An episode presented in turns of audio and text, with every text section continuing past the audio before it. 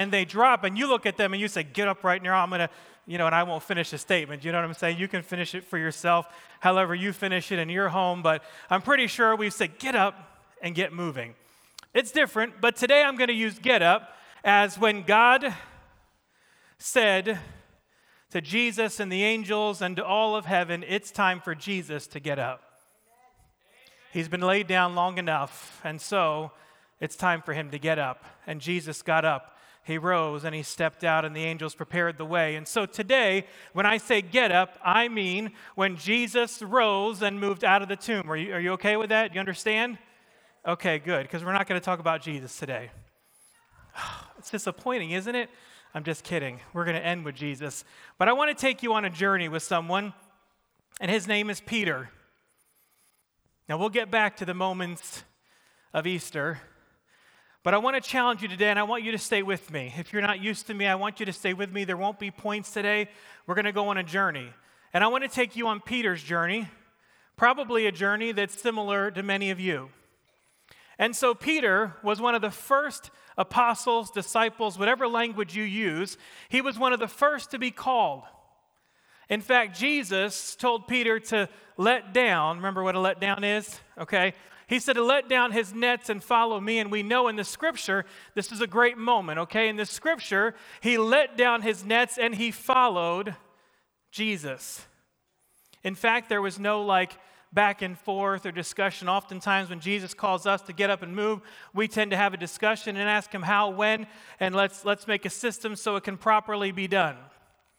But interestingly enough, he didn't do that. What else is great about Peter is that he went from Simon to Peter.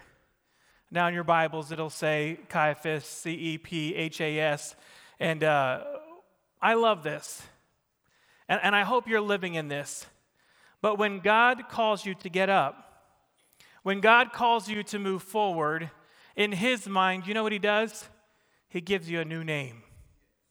Many of you right now are earning your new name. Well, what do you mean in Scripture? And we've preached it, we've spoken about it. The bottom line is, is that he's preparing a new name for you in glory. But guess what? Peter got to have his new name right away. And so his new name was Peter, translated rock. Can you say rock? Okay. Interesting description, isn't it? Now let's just talk about Peter for a second because I want you to remember who he is. And, and maybe you don't know him well. But I think some of the great moments that, that Peter uh, had was getting out of the boat. Do you remember that? You ever get out of a boat?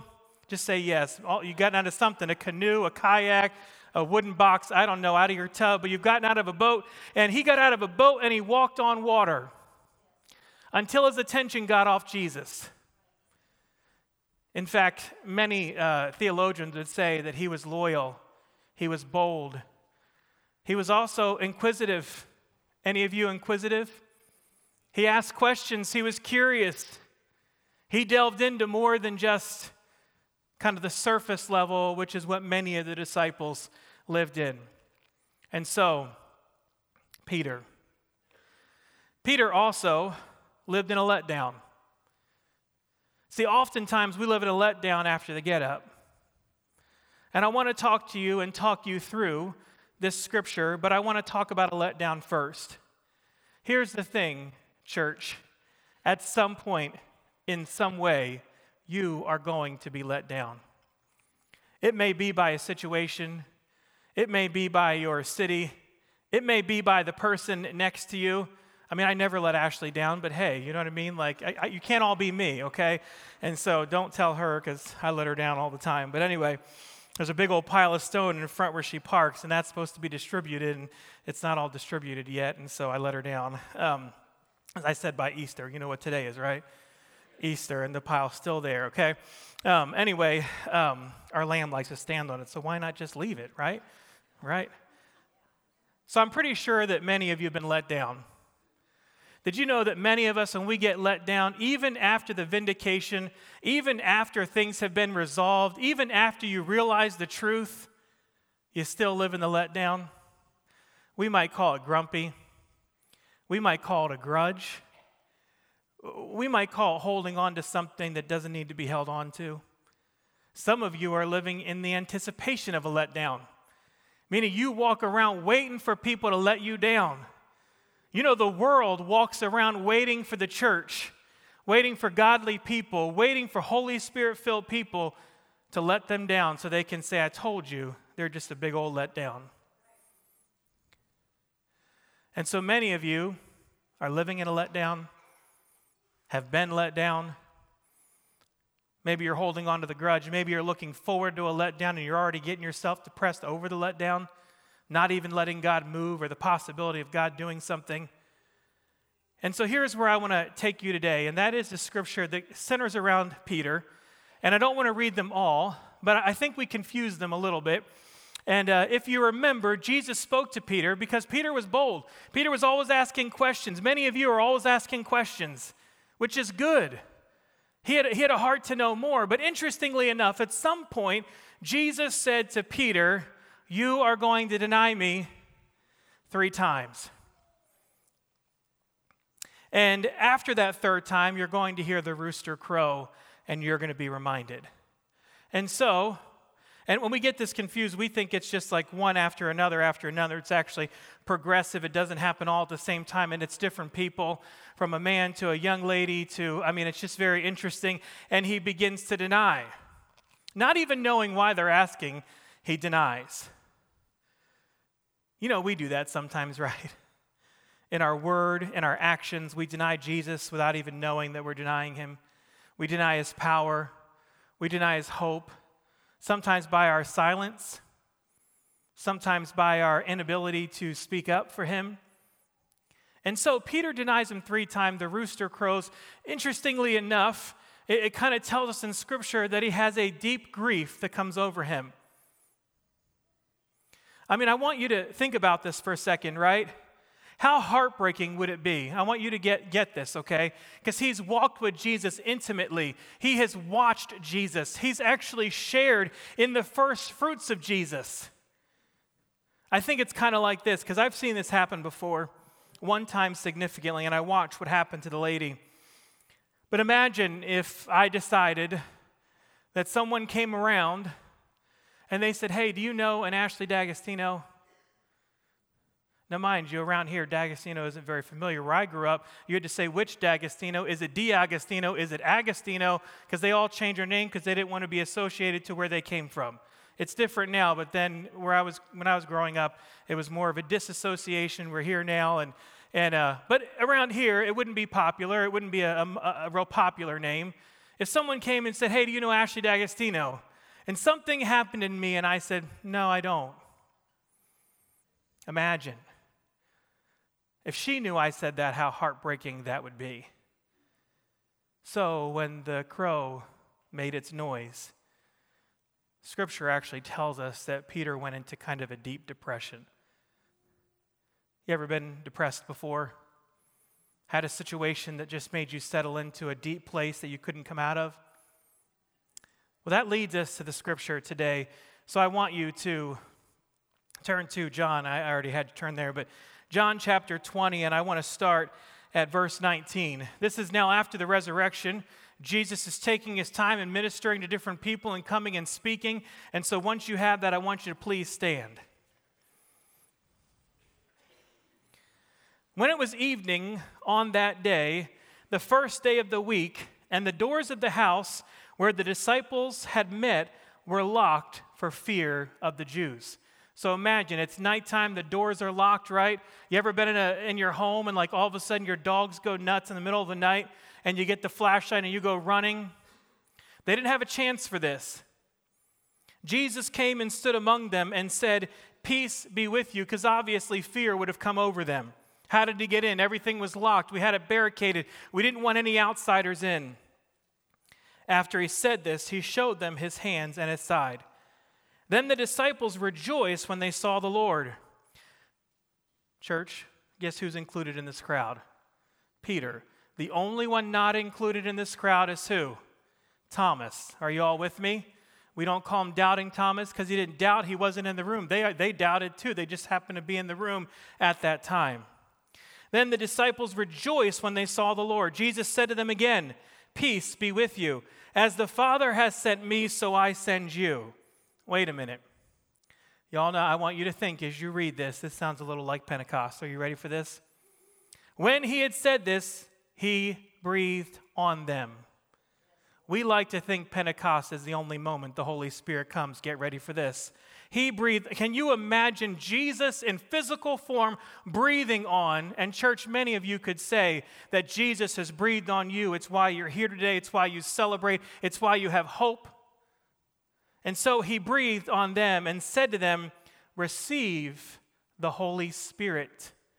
Come on now, church. It's already being unleashed days after his resurrection.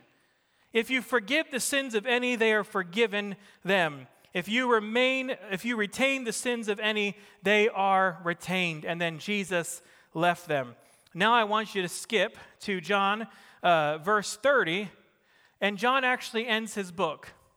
Uh, you can read that at home. He actually ends his book. Theologians say he ended it. Then he said to himself, Wait a minute, I, I didn't let you resolve Peter. Then he goes back, and I want you to go to 21, and I'm going to kind of just share this. Peter went back to what? Remember, he, I already told you this, right? He, he used to be a whoo fisherman. Do you remember that? Jesus said, Let down your nets. Y'all, some of you are going to let down right now. Let down your nets. And then he called them and moved them away. And then now we get back to Peter went back to, wait a minute. Wait a minute. Jesus stood in front of Peter and breathed the Holy Spirit on him. You know why half the church is dead? The Holy Spirit's been breathed on them. They ain't doing nothing wrong, but they're not living with Him. So now we find Peter doing what? Back to the beginning. And what was he doing?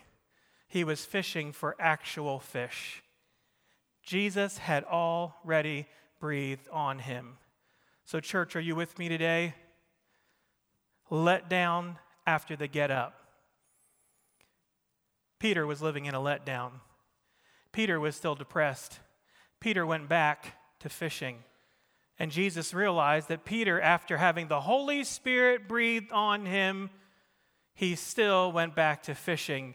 And Jesus had to have a second encounter with Peter because Jesus gave Simon a new name called Peter, which was the rock. And how could Peter, the rock, go out and be the rock of the new church if he was living in a letdown?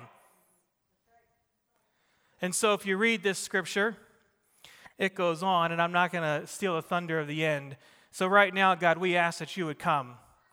This is different, but God, I pray today that as we go out, that we would not go out in a letdown, but that we would go out in your power, in your presence, and in your, in your plans. That we wouldn't let this just be a day that stands alone. We check it off our list and move on. We trust you, God, to come and send your spirit to move. And we ask this in Jesus' name. And all God's people said, Amen. Amen. Amen. All right. So let me just talk about this for a second. Becoming alive, if you really want to be alive, it goes beyond Easter. Easter's a great moment. We celebrate in the church, we build up to it, but it's a moment that changes everything, but it's what you do with it that changes everything. It can only change everything for you if you actually receive it, if you actually allow it to come into your being, if you actually allow it to change everything. See, letdowns have power. Let, us just be honest, they've got power. If you've ever been let down by someone or something, I mean, I, I think it's just a part of our lives.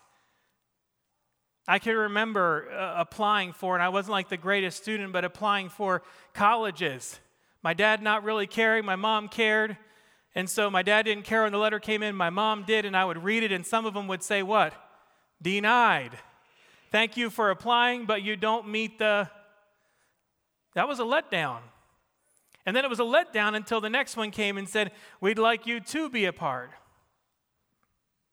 See, church, life is full of letdowns and see if we live in the letdown, we're going to be like Peter.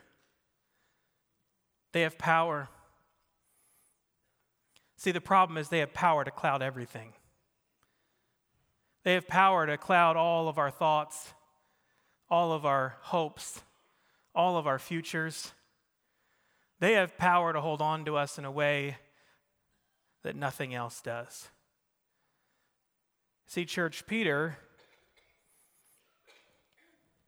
had such a grieving heart after his denial that even after the moments that Jesus came into the room and breathed life on him, he just went back.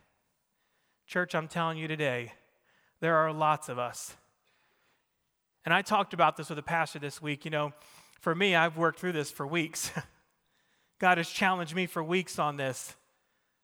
And so it's exciting to get here and say, okay, I, have moved past this. Now it's time for you to receive it and move past it. But see, the thing is, is that Peter let those moments, that grief, because you got to think he was a bold dude. He was always going out front. He was always saying, hey, wa- wash all of me, right? After the questioning, he said, you can have it all. And then to deny Jesus three times and be reminded of the words of Jesus had to be a tremendous amount of grief that came over him. So much so that Jesus came to him and said, Hey, I'm here. All that is gone. And so don't live in that anymore. And in fact, I'm going to gift you the Holy Spirit. Go and do, go and forgive, go and, and what does Peter do? He allows the letdown to hold power. So, where in your life are your letdowns holding power over you? And you know what? Letdowns are legitimate, letdowns are real.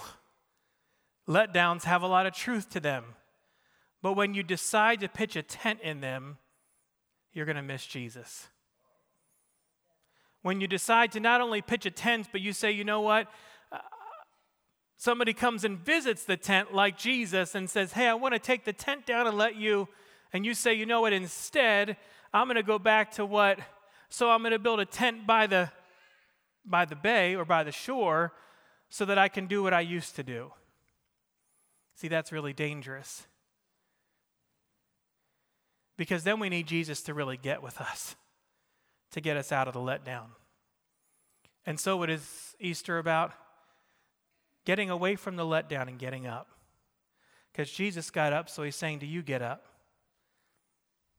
But see, many of us allow our letdowns to be our direction holders. See, Jesus can break through a letdown. I, I, actually think this is what I think. You don't have to think this, but Jesus breathed on them the Holy Spirit. I think Jesus expected them to follow his ways. John actually did expect him to. John felt like he could close the book out. Then he said, Wait a minute, I think it's important that I share a couple more words. And that is specifically in the scripture, it, it, it kind of ends leading into speaking directly to Peter. And if you look at the New Testament, isn't it important that Jesus re met with Peter? So, what, what does this all mean?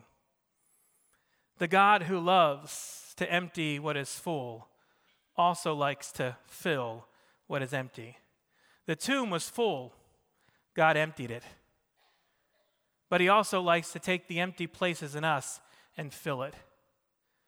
And so Jesus had a mission, and that mission was to get back with Peter and fill the area that was obviously calling him, causing him a tremendous amount of grief. Church, Jesus wants to take those empty places and fill them. Why? Because he emptied what was full. So Jesus took Peter back to the first letdown. So if you go back to scripture in chapter 21, and you move kind of past where he says, let down your nets. And if you remember, the, the nets were full of fish. You ever been fishing and never get anything?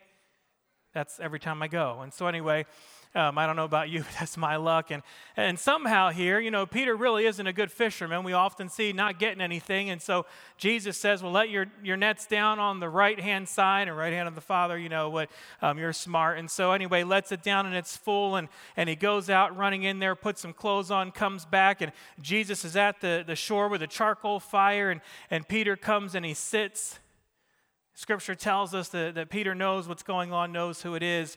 And then we get to this when they had finished breakfast. Wouldn't it be cool if Jesus prepared us breakfast. You know what I'm saying? Like came into church and a big old spread out in the foyer, and we don't know how it happened, but Jesus did it. Maybe that's your spouse. Anyway, uh, when they had finished breakfast, Jesus said to Simon Peter, Simon, son of John. Okay, come on, church. Are you listening to this? Jesus had to get with Peter to get him out of his letdown. So, you know what he had to do? He had to take him all the way back to the beginning. You know why? Because Peter said, I'm going to go back to the beginning. I'm going to skip it all, forget it all, even after Jesus breathed on him. Many of you have already been breathed on by Jesus, but you back to the old. And you're here because so and so said you should be. But see, Jesus is saying, I want you here because I want you. Because I've got plans and beauty and a future for you. And so he goes on to say, Simon, son of John, do you love me more than these? He said to him, Yes, Lord, you know that I love you. See, there wasn't a love issue here, there wasn't a commitment issue here. I'm pretty sure Peter was going to make it to heaven. That's not the issue here. And if you're just wanting to go to heaven, then stay on the path you're on. But I believe Peter wanted more, he just didn't know how to get to the more. Jesus said to him, Feed my lambs. Second time he said to him, Simon, son of John, do you know, do you love me? He said to him, Yes, Lord, you know that I love you. Jesus said to him, Tend my sheep. You know, he's building here, right? You ever get, you know, that's the build, right? He said to him the third time, Simon, son of John, do you love me? Peter felt hurt because he had said to him the third time, Come on now. Come on now. Jesus had to take him back to take him forward. And so Jesus took him back to his original name. Which, can I just be honest with you? When I thought about this, I don't want to go back to me 20 years ago and have to relive that. And Peter, in his guts, started to feel like, why are you taking me back?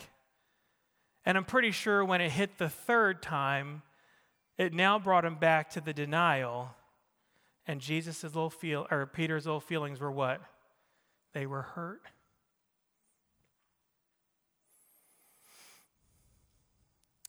Then Peter felt hurt because he had said to him the third time, Do you love me? And he said to him, Lord, you know everything. You know that I love you. Jesus said to him, Feed my sheep. Very truly I tell you, when you were younger, you used to fasten to your own belt and to go wherever you wished. But when you grow old, you will stretch out your hands, and someone else will fasten a belt around you and take you where you do not wish to go. He said this to indicate the kind of death by which he would glorify God.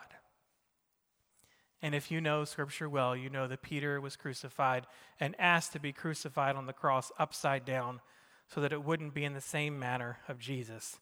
So, right there, because of Peter's response to Jesus, Jesus knew and Peter knew what was coming.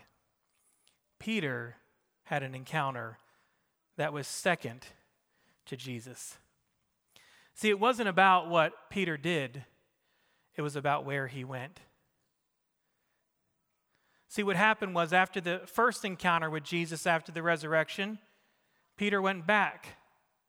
See, what's dangerous, church? Think about this for a second when you have an encounter with Jesus and you pack that encounter up and you put it on your shoulders instead of in your heart and you go back,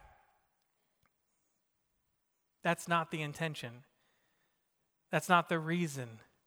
That's not the thoughts that Jesus had when he gave it to you. See, it's not what Peter did, it's where he went, and he went back. And he said, Let me go back to being a fisherman of fish instead of a fisherman of souls. Where have you gone back to?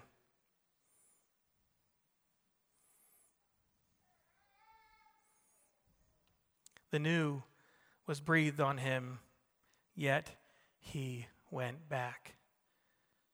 The new has been breathed on you. So why do you sometimes go back? What's the reason? What's the heart? And see, when we go back, Jesus is ready to have a second encounter with us. to ask us the question Do you really love me? And if you do, you will love, you will tend, you will feed. There's a lot of theology actually behind that and Paul's role. Two different roles. We won't talk about it.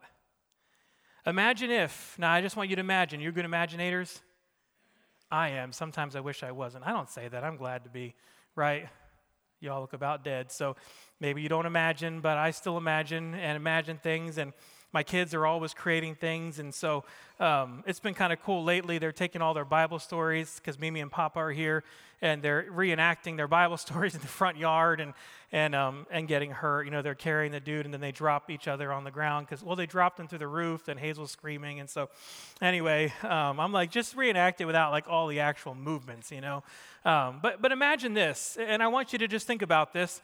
Um, Peter had a very key role, different than Paul, but Peter and Paul in the New Testament had very significant places in the movement of the church, in the transformation of the gospel. Imagine if Peter stayed in his letdown. What would we have?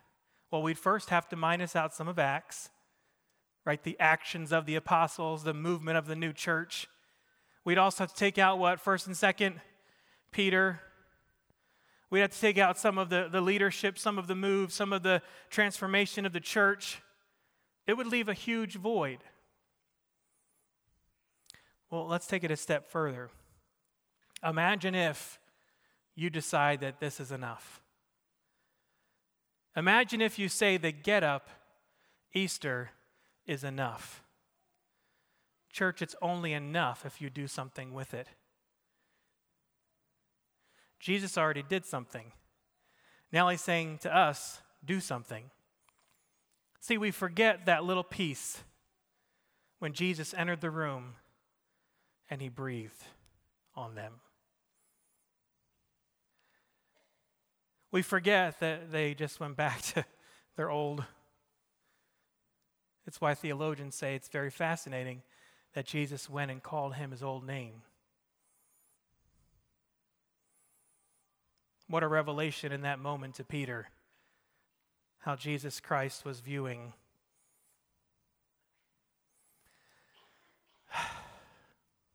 So imagine if today's enough. Imagine if one movement of the Spirit of God on you is enough, what you will miss out on.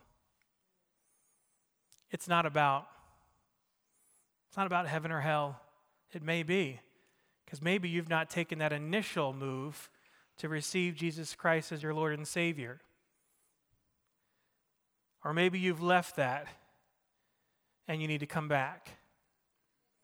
Or maybe you have been breathed on, but you're living in the letdown.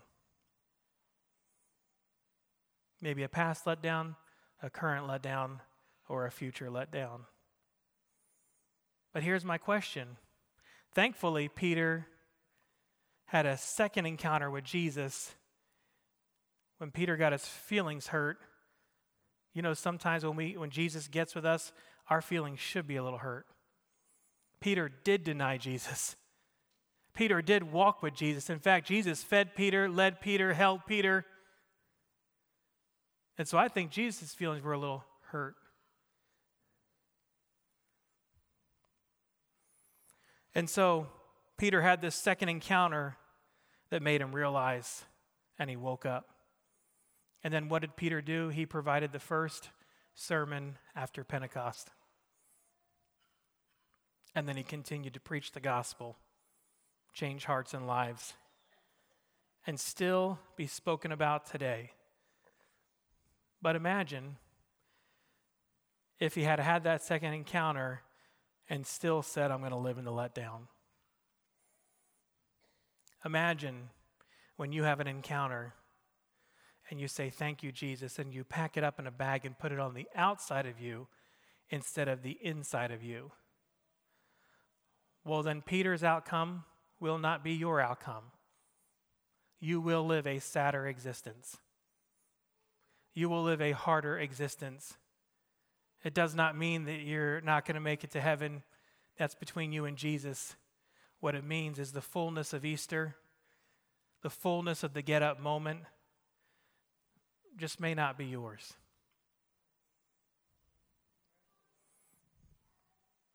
See if you really want to be alive. If you really want to be alive, then when He breathes, you receive.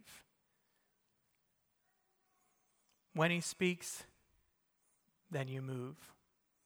When He reminds, then you say, Yeah, yeah, yes, Jesus. See, you'll miss being alive.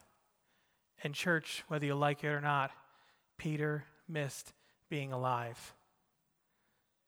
And thankful today that Jesus recognized it and went back to him and said, Let me take you back so I can take you forward. Jesus used a letdown to get Peter up. And I'm going to skip to the end because I've talked and not flip my slides. What's next for you? Are you going to live in the letdown? Are you going to live pre calling? Or are you going to live in the calling of the get up?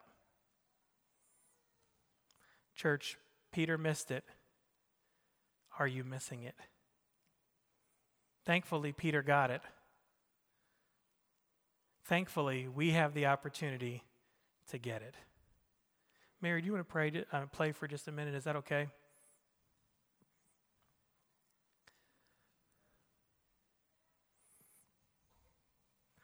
And so, where are you living today? In a letdown? In a get up? Where's your heart? Church, we love. I mean, I, could have stood up here and said all the things that, that happen on Easter. Here's what's interesting, though there were lots of people in that day that were getting to experience this like resurrection moment. What's crazy is for some it wasn't enough. What do you mean the resurrection wasn't enough? They had to receive the resurrection. It was as if the breath that Jesus breathed on them just went. You ever sit in a room? Come on now, you know this is going to be true, okay? Get ready. And you know those people where like you're talking to them, but they're actually looking somewhere else to see who's like higher than you, right? Who's got more clout than you. Come on now, we got those people. I just about, because you know what? I, I could do that, but I don't. I look straight at you and listen to you and hear you and pray for you. But it was as if Jesus was just breathing onto, because Peter left and just left. Went back home, pitched a tent, got some boats. They weren't afraid anymore. Hey, because everything we thought was true. So they lived in the truth and lived in the past. Church, if you're really going to understand the fullness of Jesus Christ, then when He breathes, He better be the most important thing in that room. Because He wants to breathe in, not around.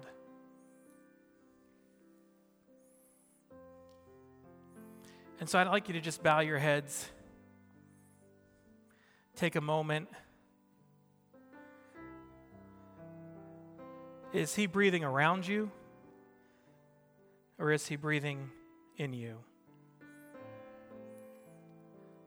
And maybe if He's breathing around you and you're just not in tune, it's time to get in tune. Today is only today. Today is only a celebration.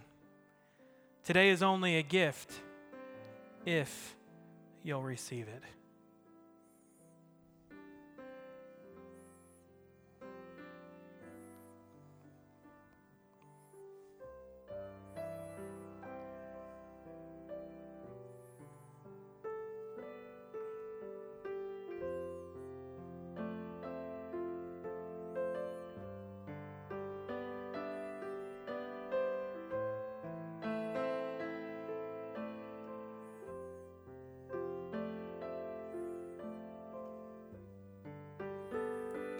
God, today,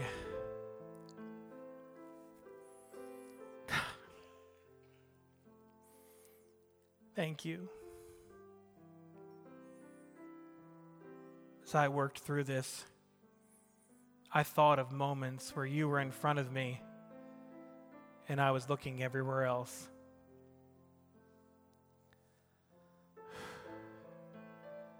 It's partially why the journey's taken so long to get to where it is today for me personally.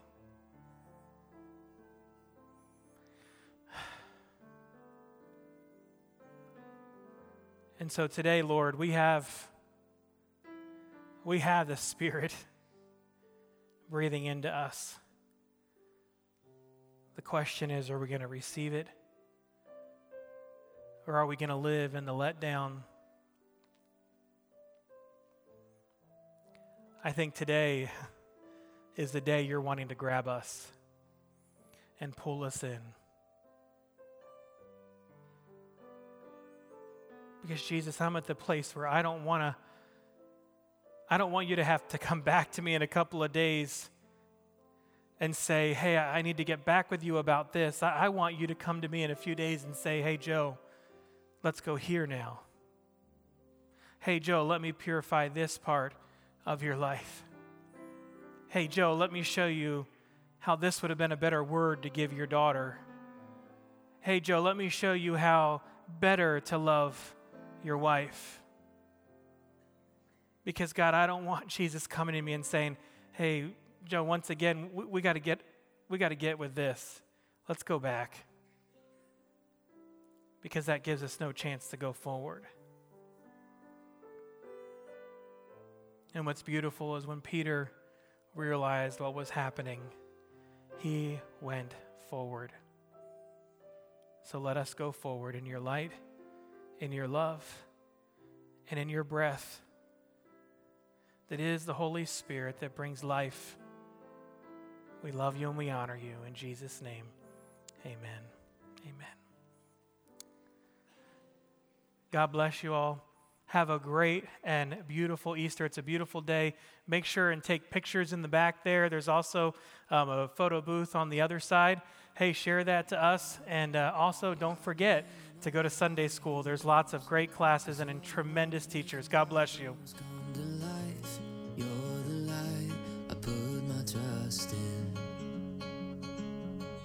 Every word you say is gonna come true. You will lead me to the promised land.